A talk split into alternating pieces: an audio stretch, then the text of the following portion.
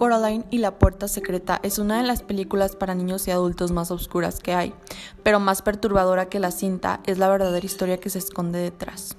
La verdadera historia de Coraline. En realidad la película de Coraline está basada en una novela del mismo nombre escrita por el británico Neil Gaiman en el año 2002. Sin embargo, la historia original proviene de un antiguo y escalofriante relato de su pueblo natal, el condado de Hampshire en Reino Unido. Cuenta la historia que a las afueras de Hampshire vivía una anciana con su recién nacida nieta. Su hijo y su nuera habían perdido la vida en un terrible incendio y la pequeña habría sobrevivido de milagro. Pasó el tiempo y jamás se vio salir a jugar a la niña. Su abuela la mantenía encerrada y no permitía que nadie se acercara a la casa, por lo que la apodaron la mala madre. Tanto misterio despertó la curiosidad de varios niños del pueblo, quienes en un reto de valentía decidieron esperar a la noche para entrar a la mansión y conocer a la misteriosa niña. Pero al entrar no encontraron ningún indicio de que ahí hubiera una niña, ni ropa, ni juguetes.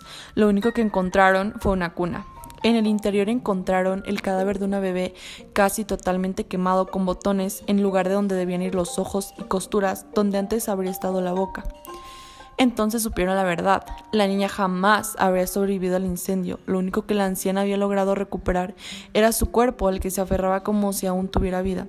Los niños huyeron despavoridos de la casa y contaron lo que habían visto a sus padres. Finalmente la anciana fue recluida en un hospital psiquiátrico donde permaneció hasta el día de su muerte. Así que ahí lo tienes. Ahora que ya conoces la verdadera historia de Coraline, no volverás a ver la película de la misma manera.